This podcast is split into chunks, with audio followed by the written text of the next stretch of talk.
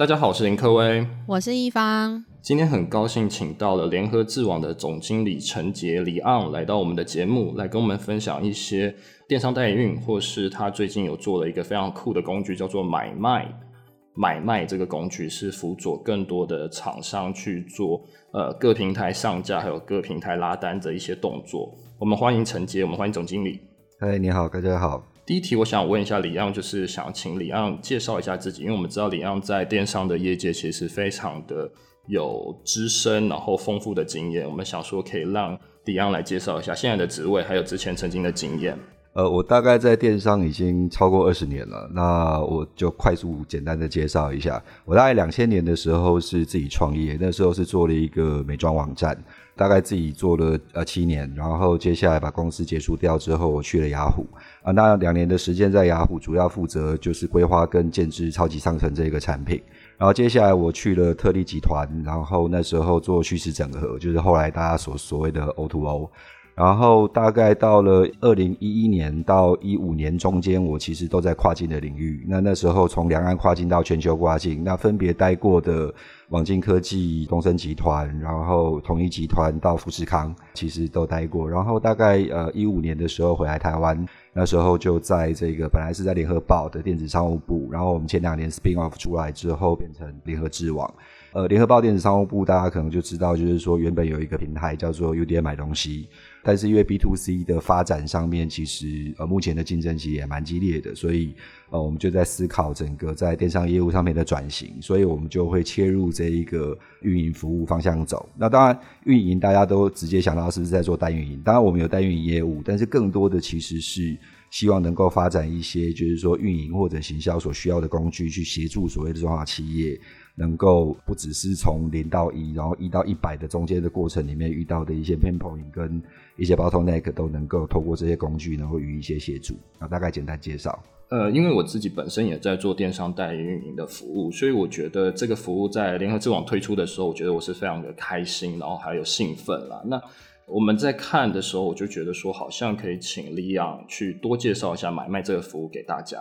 其实买卖这个服务，其实就是在处理大家在运营过程里面遇到的各种人工的作业。因为其实事实上，呃，我刚才有说一开始自己创业嘛，那创业过程里面，你在生意在成长的过程里面，你会发现，诶，大量上架的动作，大量所谓的订单的处理，然后你要控管库存，然后进出货等等的。你在电商这一边，大部分都是数位的一个资料的时候，其实人工整理不只是麻烦跟耗时，最主要容易错。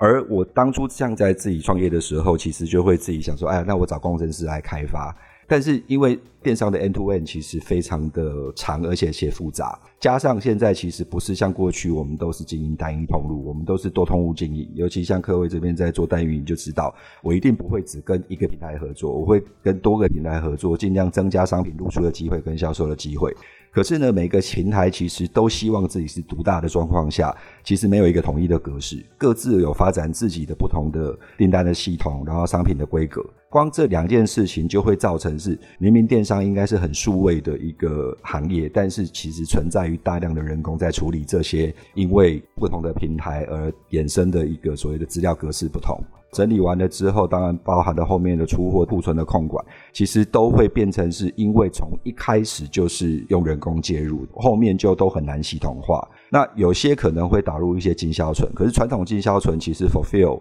一般所谓的实体的零售通路在做销售，当然做管理是很好，但是在电商的这个领域里面，它里面有很多断点。也导致于说传统的经销存在电商行业其实不容易被使用，所以我们大概这个买卖系统，我们会从前面第一个商品开始，因为所有的我们在做后端的 operation，商品是很重要的。商品我们这边会有一个集中的管理，让你能够方便的去转化成在各个平台上架的一个格式，而且都能够被 linkage 回来到原本的这个商品。这个部分很重要的原因是因为，如果这件事情做不好，你库存其实就没办法管。虽然在每一个平台的 ID 不一样，可是最终背端它是同一个商品。然后第二个部分是在订单的部分，就是说，OK，我们怎么订单能够快速的能够被汇总成同一个格式，然后往后自动化的开始做各种不同的货态的处理，一直到了所谓传到 maybe 后面如果有规模的话，可能会有跟仓库合作自动化的出货，然后做物流货团的追踪，然后再回馈到平台那边去 update 这一个订单的一个状态。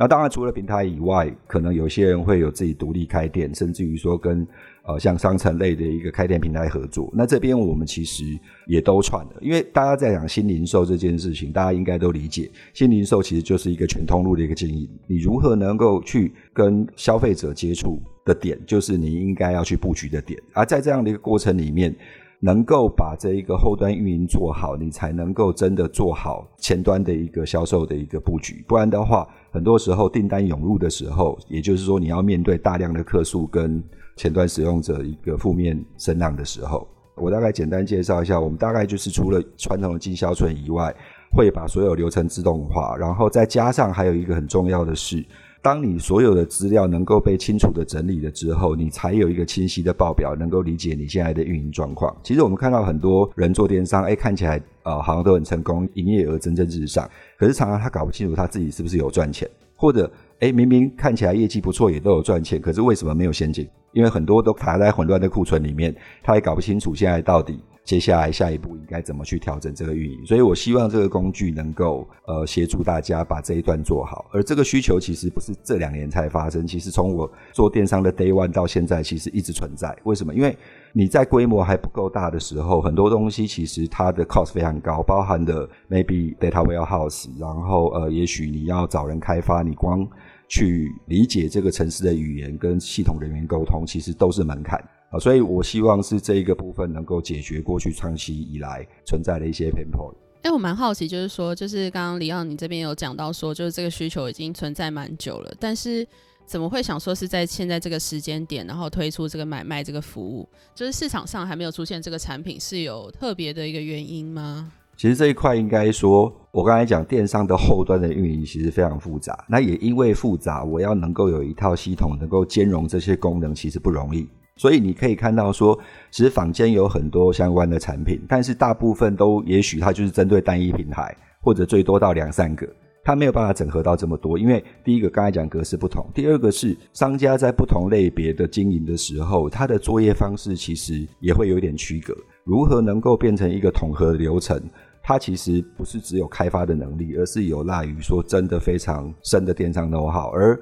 确实以我自己来说的话，就是说，哎，我认为我们我过去这二十年的经历，其实可以在这一段让它能够收敛到一个至少适合百分之七十到八十的一个运作流程。然后在这样的一个流程过程里面，我们会发现，其实很多功能其实不是一个单纯开发人员能够想象得到的，所以这个部分也会花了很大的一个力气跟时间。就一个所谓的商家的角度来说，大家都愿意在所谓的行销跟广告上花钱，可是，在后面的运营上面，其实大家却不愿意真的投入太多，因为都会觉得这是一个成本。好，所以因此我会认为，过去市场上没有这样的工具的原因，是因为第一个它复杂，就吃力不讨好；第二个来讲，看起来其实是个无利可图的市场。但是因为我认为是这样，就我们当初两千年创业到现在还活着的人都对电商会觉得有一些热情跟使命感。我会认为，其实如果这一段没有做好，会让很多中小企业在投入电商的时候，其实过不了这个所谓的成长的那一坎。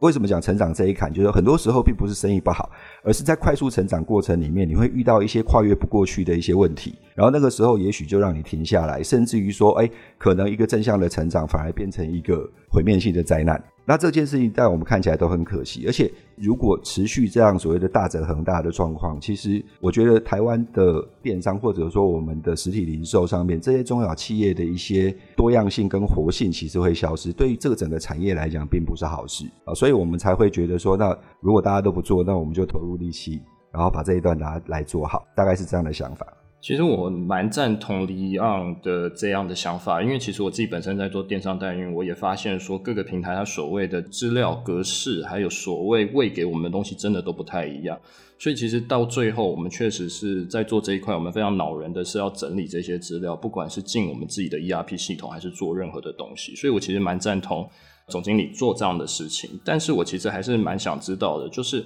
买卖它算是一个 ERP，还是它算是一个工具呢？其实我们称之为所谓的多通路运营整合系统，也就是说，我们讲它是电商的 ERP 也不为过。可是 ERP 这件事情，过去在零售业大家都会很 focus 在进销存这件事，因为零售没有前端生产嘛，所以大家都在看进销存。可是以电商角度来讲，除了进销存以外，往前的这些订单的管理的方式跟传统的零售其实会不太一样。第二个部分是，其实我最近常常会跟大家分享是说。电商跟实体零售最大的不同，其实是实体零售在订单结束了之后，其实就没了，因为消费者到店里面把东西买走，而电商恰恰好在订单的成立当下，其实所有复杂的事情才会开始。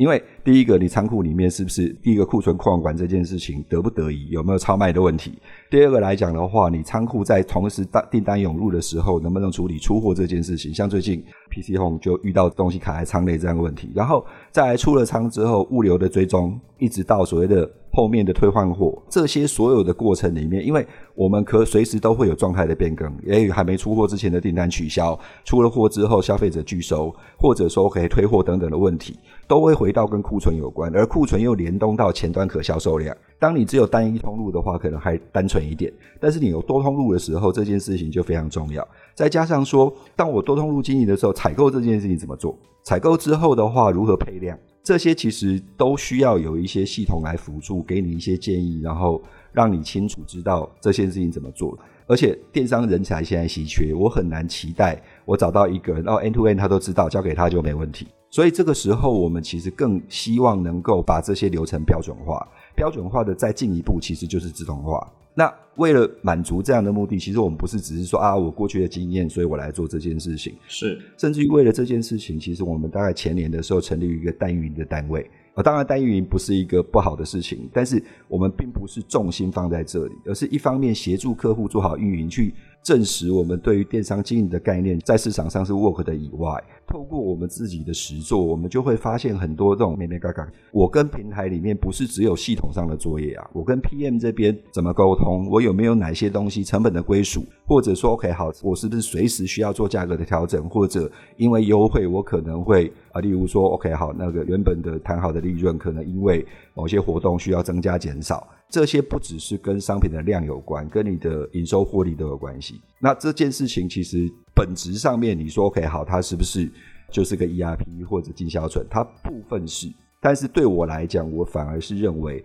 它是一个所谓的电商完整的流程管理。我不太会是跟人家说我是卖一个系统给你。我反而是觉得说，我希望透过这个系统能够导入一个标准化流程，让大家在电商运营里面能够效率化。了解，所以等于说买卖它应该就是协助电商业者去处理效率化的问题，甚至是我们所谓的后端内勤业务想要做的，不管是打单、提单，甚至抛单、回单的一个动作嘛，这是买卖当时设立想要解决的痛点。呃，对，没错。了解了解。那之前呃，李耀有发表过一篇有关电商基本武力的一个文章，提到有说就是建议电商品牌能够去做好最基本的五件事情，可以跟我们分享一下有包含哪五个指标吗？好，我提了大概五个基本的东西。第一个是商品力，商品力这个很基本，就是说让消费者认同而且喜欢你的商品。第二个是转换率，就说大家很注意所谓流量的导入，可是流量进来如果转换率是低的，其实你的相对流量成本就会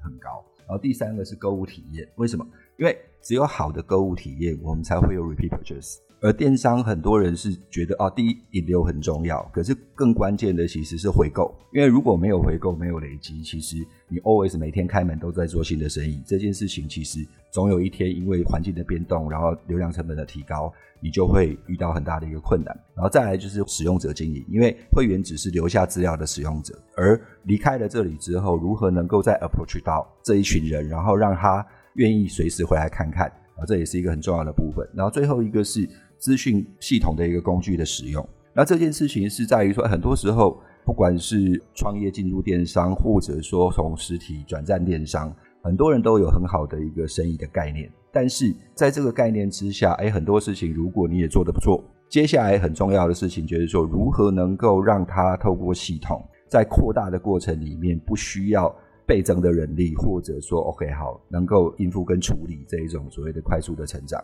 我认为这是做电商基本的五项重点。哎，那我想问一下李昂总经理，就是说，你觉得商品力重要还是转换率重要？其实我觉得商品力一定是所有的基础，是转换率，我觉得某个程度它是验证你的商品力一环。但是另外一个角度，其实转换率这件事情，它不是只有跟商品有关，它跟你的动线、跟你的促销优惠，或者包含了你所谓的引流的精准度都有关。所以为什么我会把它跟商品力分开？因为它虽然转换跟商品力也有关系，但是它有另外一个议题，有更多其他可以去关注这个转换的部分。那商品这件事情，可能大家都会说啊，当然拿商品把它做好就好了。可是我反而我要特别讲一下，所谓的商品力一个概念是在于说如何物超所值，因为它没有标准答案，就是说你你对自己的品牌或者商品的定位在哪里，如何让呃你传递或者说在商品里面包含的价值是高于消费者认知的价格。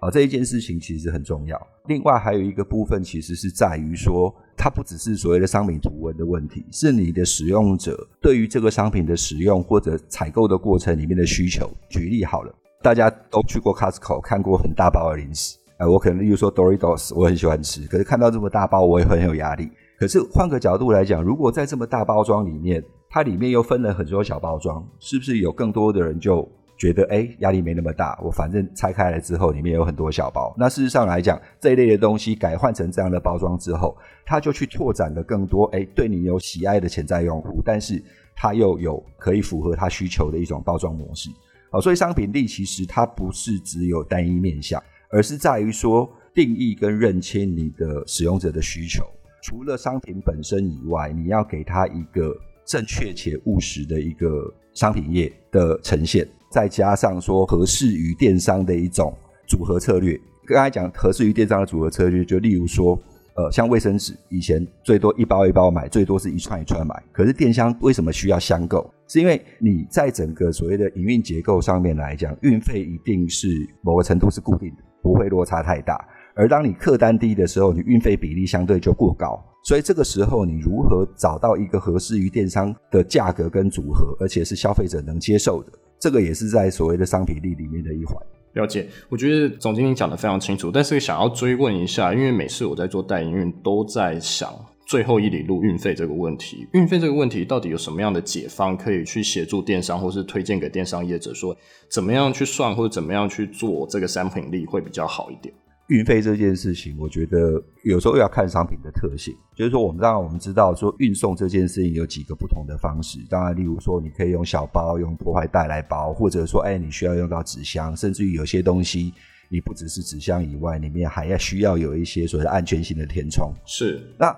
这些东西我会认为省不掉，因为最后一里路是什么？它就是透过人，而且我需要有实际的包材。这些东西其实是固定的成本，反而是另外一个角度是在于说，如何让消费者知道你可以一次买到足够的量，而这件事情对你划算，而对于所谓的销售者来说，也是一个相对比较合理的结构。像我们有一个客户是装成，那。他卖的东西很多都是也是日用品，像什么呃一些像微面啊，或者说 OK 威猛先生等等这些东西，事实上来说的话，它单价都不高，一瓶就是一两百块。如果单卖一瓶，我光运费大概就占比超过百分之五十，绝对是不可能这么做的。可是对消费者来说的话，我有几种组合方式。例如说，第一个是同样一个东西多样组合，因为单价低的东西，也就是说它通常会是重复需要被使用或者消耗相对比较快的东西。我可不可以是做同一个品相的多样组合？只是多到什么程度？我会认为是不管怎么包，最好是一季之内可被消耗的，最多不要超过一年。因为超过的话，某个程度，这个组合也是让你的消费某个程度被提前发生。是，这是第一个，或者第二个是，如果你的商品有多样化的时候，试着让关联性的东西组在一起。对，例如说，OK，好，你 maybe 买清洁剂，然后另外加菜瓜布，各种可能 maybe 就是说跟清洁有关的东西，我可以绑在一起作为一个 set。对，这当然就是说里面还有一个部分是。你如果是一个并不是市场普遍被知道的时候，那这个时候你可能要做一点牺牲。有一些东西你必须把这个组合压低，maybe 扣掉运费之后你没赚什么钱，但是你必须降低这个使用者的消费门槛，让他至少愿意能够先尝试。或者你干脆把这个可能因为运费补贴要花的钱，你就把它变成一个试用品的一个赠送，来去拓展你的所谓的市场的一个呃使用体验或者知名度。了解。那我想要问一下总经理，就是品牌经常使用 STP 来分析，分别为市场居格、选定目标市场，还有产品品牌的定位。那怎么样透过这个方式来帮助电商去做品牌经营？那还有什么案例可以跟我们分享？STP 其实在行销学上面已经存在已久，那在电商上的应用，其实我会特别在提这件事情，是在于说，电商目前是需要精准化的。STP 某个程度就是让你的品牌跟商品找到对的 TA，然后呢，因为你找到对的 TA，你才知道他们可能会浏览的渠道，找到所谓的可以比较精准露出的地方。因为大家都知道流量成本现在非常高，在这样的状况下，我们其实没有办法 afford 去乱枪打鸟。啊，所以 STP 大概是这样的过程。那 STP 其实没有一个固定的顺序，就是 mentation、targeting 跟 positioning 这三件事情要看你现在品牌的位置。举例好了，就是说，呃，如果你现在是一个已知的品牌，但是你现在如果遇到一个瓶颈，那接下来你要思考的可能是，我要可能要做重新的定位。举例好了，有一个非常知名的这个老的毛笔的品牌，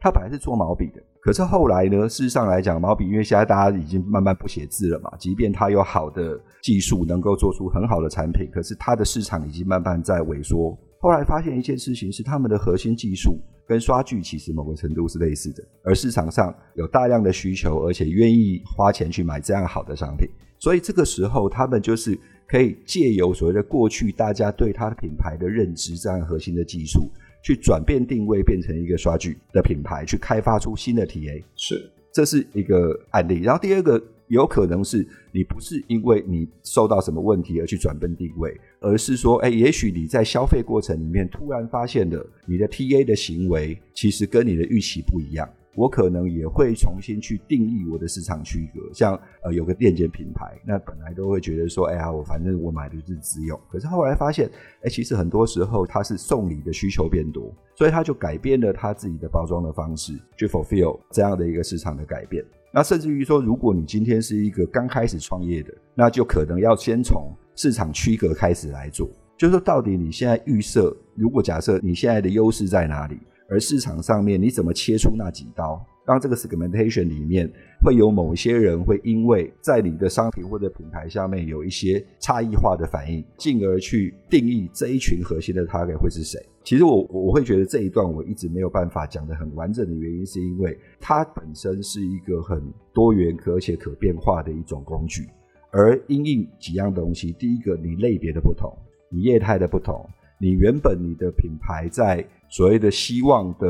service level，或者说你的 fulfill 的这种所谓的需求层级的不同，其实 STP 都有一些广泛的应用。我不知道这样讲是不是有足够能够让你理解，或者说你也可以在有什么问题，或者在有什么案例可以来问问看，说哎，那透过 STP 我们怎么来看待这样的一个状况？好啊，其实我自己的认知，STP 其实就会是这个品牌，它假如说真的。切好了市场区隔，选定市场，然后他去 target 嘛。那不管是电商这么变动的一个场景或市场，那他是不是就是像刚刚你讲的刷剧这个厂商，是不是他遇到的事情，他是要做 pivot，就是我们所说的关键转轴，是要做这样的事情嘛？他有点跟创业的感觉是一样。假如说今天这个东西做不好，他会不会就是想尽办法去转个方向，做另外一个 business model？大概是这样的一个意思吗？我我觉得当然这是一种方向，但是另外一个方向，我们这样来看好了。其实我们可以随时关注市场的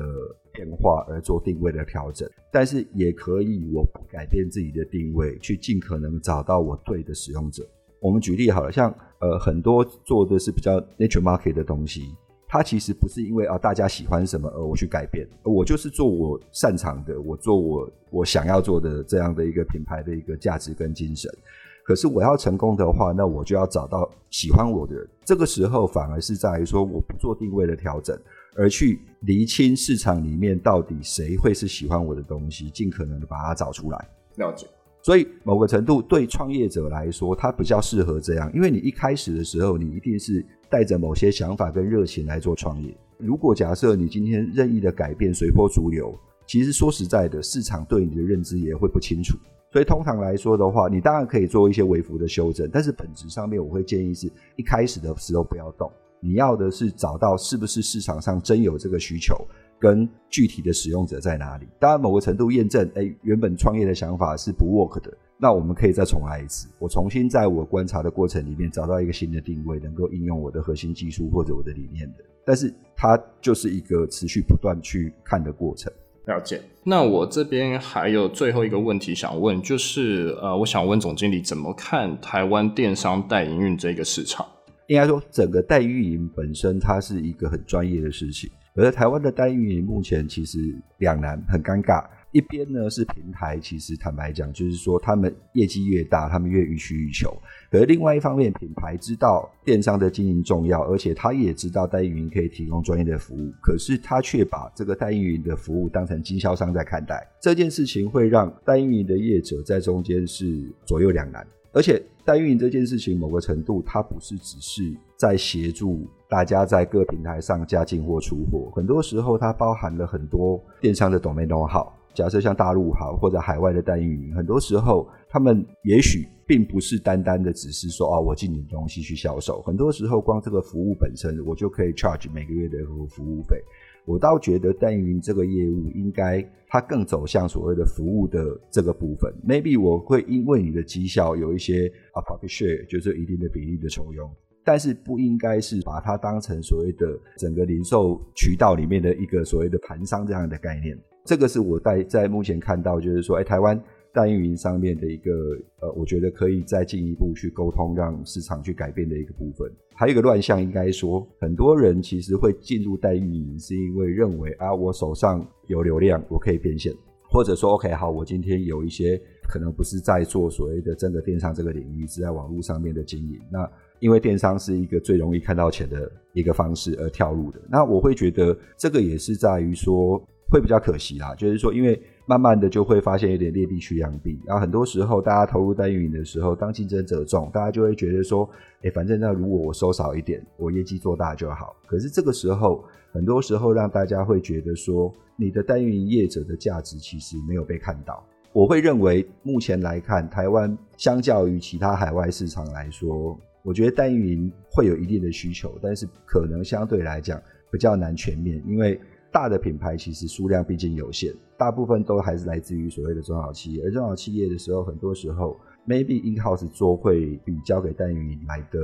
对他们来说可能会比较容易接受。了解。哎、欸，那我还是对买卖这个服务非常的有兴趣。那不知道总经理有什么样的促销，还是有什么样的方式可以推荐给大家吗？如果想要再进一步了解买卖的话，我们从六月二十三号、六月三十、七月七号，就都是周三，都有一些说明会。那这个说明会里面就会更详细的去介绍这个买卖的功能，跟它可以解决现在大家在运营上面的一些哪些问题。那当然，这个部分我们也是希望一开始进入市场的时候，有更多人能够用更低的成本、跟低的门槛去使用这个商品，因为。大家都知道，就是说，尤其这种所谓的 SaaS 的服务，其实口碑是很重要的。所以我们有一个早鸟方案，现在刚开始推出第一季的话，一个月大概是一四九九。那我相信很多老板们的光手机的电信费都已经是超过这个金额了。所以刚好就是说，哎，如果方便的话，呃，如果可以，大家就是在六月二十三、六月三十或者七月七号找一场来报名，然后听听看。